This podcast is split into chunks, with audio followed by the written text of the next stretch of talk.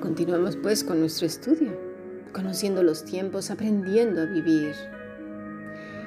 Vamos a ver, podrás decir, bueno, ya me has dicho todo aquello que me causa desesperación, ansiedad, lo que me impacienta, lo que me frustra. ¿Y ahora qué hago? Bueno, como ya lo dije en el podcast anterior, lo principal es aprender a vivir. Dios nos enseña a eso. Necesitamos aprender a vivir. Lo que hemos aprendido lamentablemente de nuestros ancestros son patrones de frustración, de enfado, preocupación, dependencia, arrogancia, orgullo, depravación, ira, odio, resentimiento, ignorancia, queja, queja y queja y más queja. Por lo tanto, necesitamos tener claro que una vida conlleva todos los matices. Es decir, una historia sin todos los componentes no es historia. Mira, recuerdo que mi madre me contaba una historia cuando yo era muy, muy pequeñita. Decía así, este era un gato con los pies de trapo y los ojos al revés. ¿Quieres que te lo cuente otra vez? Y hacer la historia una y otra vez corta y repetitiva, sin componentes, sin personajes más que el gato, sin matices felices ni tristes, ni emocionantes ni dramáticos. Nada, era una historia corta, plain, sin nada más. Por lo tanto, no es historia, ¿verdad? La vida tiene historia, tu vida tiene historia y la mía también. Y primero que nada, necesitamos entender eso, que una historia lleva todos sus componentes, ¿sí? Y que además la historia puede que sea más o menos dramática. ¿Por qué? Bueno, hay que entender que vivimos en un mundo caído y por lo tanto existe la maldad, ¿sí? Y los malos se multiplican como si fueran los gremlins. Si viste la película de los gremlins, sabes que se multiplicaban, madre mía, de una manera impresionante. Pues así es. Todos somos malos, dice la escritura. No hay ni siquiera uno. ¿A causa de qué? De la caída, el pecado. El ser humano es malo por naturaleza, por más que quiera las nuevas corrientes de pensamiento decir que el hombre nace bueno, todos sabemos que no. Y que lo que hace no es malo, simplemente son pequeños accidentes. Espérate a que al que lo dijo le hagan algo horroroso si no va a querer que a esa persona la refundan en la cárcel. ¿eh? Dicen que todos son buenos hasta que les pasa algo a ellos.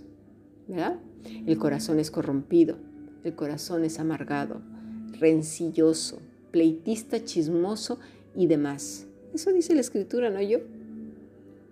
Esto nos lleva entonces unas veces a ser los malos y otras veces los ofendidos, porque no nos hagamos los inocentes, muchas veces hacemos daño, queriendo o no, pero lo hacemos. Y Dios nos libre de ser de aquellos que lo hagamos más a menudo y queriendo. ¿sí? Por otra parte, también estar conscientes que a falta de buenos referentes, es decir, los padres o abuelos o los que nos criaron, lo único que hemos aprendido es a perder el control.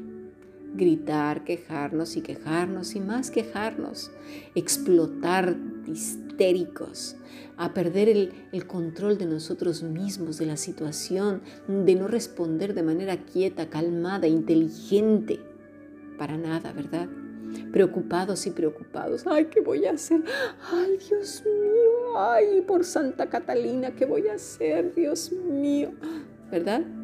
Y, siempre preocupados y preocupados y vivir frustrados, fingiendo que... Oh, ¿verdad? También fingiendo que aquí no ha pasado nada, muy positivos, muy felices, pero con la barriga hecha trizas. Otros sin movimiento, sin esfuerzo, pero eso sí con mucha queja. No hay trabajo, no hay trabajo, no hay trabajo, no hay trabajo, yo no sé qué voy a hacer y solo han metido un currículum en todo el día. ¿Sabías que buscar trabajo ya es tener trabajo y te ocupa ocho horas diarias? Pero el que dice que no hay trabajo y solo ha metido un currículum, pues no, no está trabajando. Se está quejando nada más. Es lo único que ha aprendido.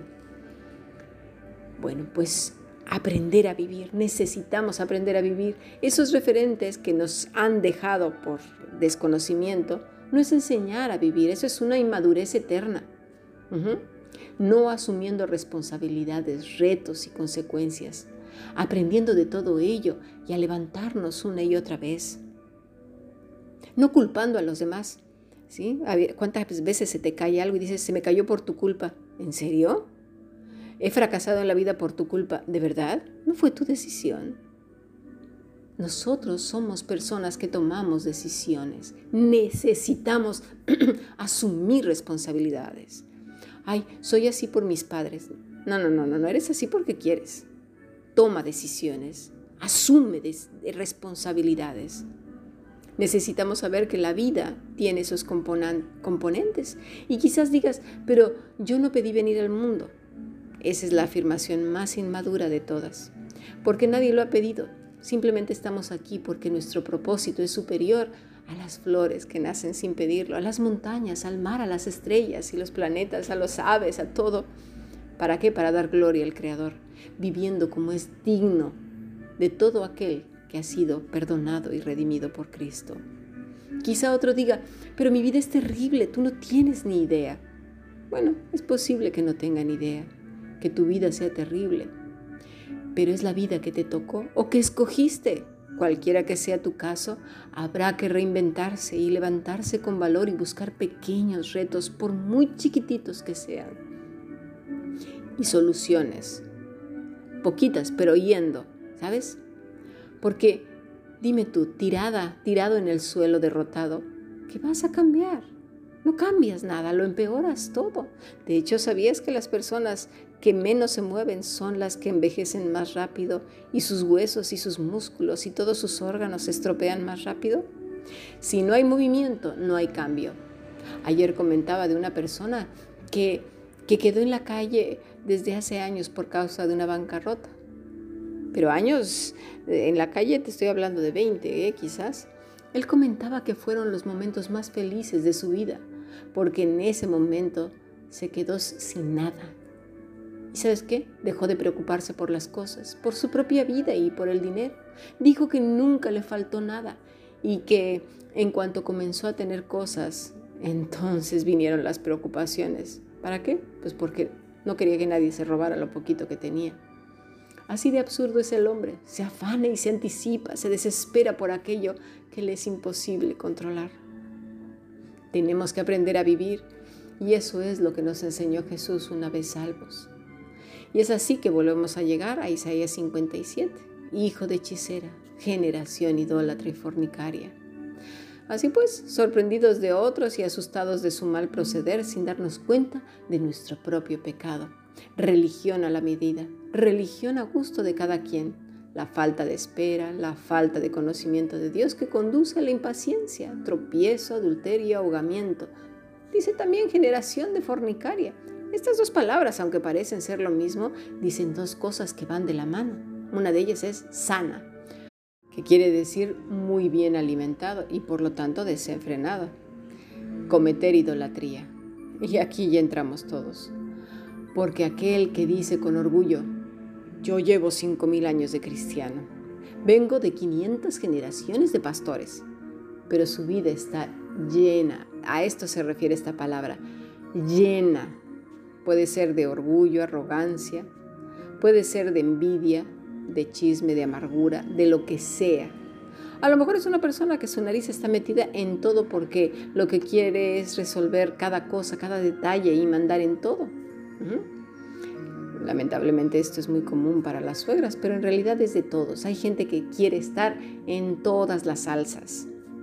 O están también los impacientes, que toman soluciones arrebatadas, guiadas por su impaciencia, y luego vienen las consecuencias. Y para colmo de los colmos le echan la culpa a Dios. ¿Verdad?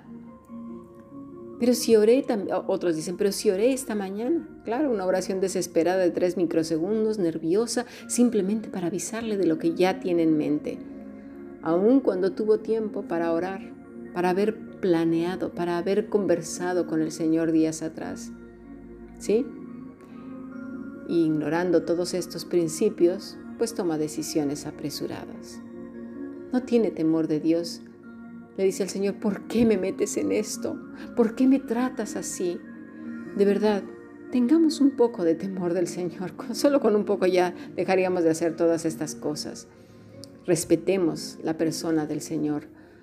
Porque le echamos la culpa de cosas que realmente son consecuencias nuestras por nuestra mala cabeza, por nuestros impulsos desenfrenados y luego venimos a compararnos con, Job. Digo, vamos, ya quisiéramos ser como Job, ¿verdad? Hace muchos años yo también caí en un error como estos, hasta que me di cuenta que yo estaba acarreando las consecuencias de mis propios actos irresponsables. Ah, di tantas gracias por eso, porque comencé a asumir mi responsabilidad. Y aquí viene la restauración. Necesitamos asumir que nadie nos ha puesto una, una, pistola en la barriga para hacer toda serie de locuras y estropicios, que hemos sido osados, tercos, necios, impacientes y torpes, y que cada cosa que nos ha acontecido son consecuencias, ya sea de mala nutrición, mal uso del cuerpo, mal uso del pensamiento, mal uso del tiempo, ¿sí? Que muchas veces dejamos entrar a cualquier persona a nuestro corazón, a personas que sabíamos de antemano que eran malas, que no nos convenían, y también amar cosas, ¿verdad? Aferrarnos a, todas estas situaciones y personas como, como fuente de nuestra salvación, ¿Y qué pasó? Bueno, pues que nos equivocamos. Debemos asumir delante de Dios que nos hemos equivocado y hacernos responsables de lo que decidimos por tercos, porque creíamos más en esas cosas y personas que en Dios mismo, porque en aquel entonces no sabíamos. Pero da igual, necesitamos hacernos responsables. Ahora estamos algunos, otros y otros no, padeciendo cada una de las consecuencias de las que tenemos que enfrentar con valor y con humillación. Pero necesitamos aprender las lecciones y por lo tanto, ¿verdad? Calmarnos y ver qué decisión vamos a tomar ahora, con un corazón humilde, enseñable. Otras veces sí que somos eh, víctimas, ¿verdad? Cosas que nos han dejado otros. Bueno, ahora qué voy a hacer? Ya me hicieron daño. ¿Cómo, cómo, qué, qué voy a hacer? Veamos a Jesús. Su vida le hicieron daño siendo inocente. ¿Se amargó? ¿Se quedó detenido ahí en el tiempo y en el espacio? ¿Verdad que no? ¿Qué hizo María después de que le levantaron siendo chisme? ¿Se quedó ahí en un rincón sin querer salir a la calle porque le daba vergüenza? Para nada. Estaba a su lado José que la estaba apoyando también y la estaba amando y cuidando. Muchas cosas también vienen porque no hemos perdonado Decimos con la boca que sí, pero aún duele, ¿verdad? Aún el corazón existe ese pequeño punzón, aún cuando hablamos de estas personas, sigue doliendo a ira, resentimiento. Entonces, tendré que ir al Señor y hablar de esto una y otra vez, y hablar conmigo y decirme, a ver, Cami, ¿en qué habíamos quedado? Ya habías perdonado necesitamos volver a entregarlo. ¿Cuántas veces? Por eso el Señor dice 70 veces 7, porque quizás lo has repetido pues a lo mejor 5, 10, 20, 30, 40, 50, 60, 70, repítelo mil millones si hace falta, hasta que tu corazón ya no duela, pero repítelo delante de quien debes hacerlo, delante de Dios, entregándolo, no quejándote, entregándola la impaciencia de que, pero, ya, ya se lo he pedido 5.944.970 veces. ¿Cuántas más? Pues otras 5.974.000 veces, querida, porque lo estás diciendo desesperada, Cami. Tranquila, espera en el Señor, espera en Él. Mañana hablaremos mucho acerca de esto. Se tratará del rey Saúl, un hombre desesperado, nervioso porque el Señor no llegaba a tiempo. Ay, Señor, cómo te tardas, de verdad, ¿eh? Seguiremos aprendiendo mucho acerca de vivir, aprender a vivir en el tiempo de Dios. Sigamos aprendiendo bendiciones y si tienes algún comentario, envía un correo a fundacionbiblica.gmail.com o si no, puedes enviarlo a mi WhatsApp personal. Bendiciones.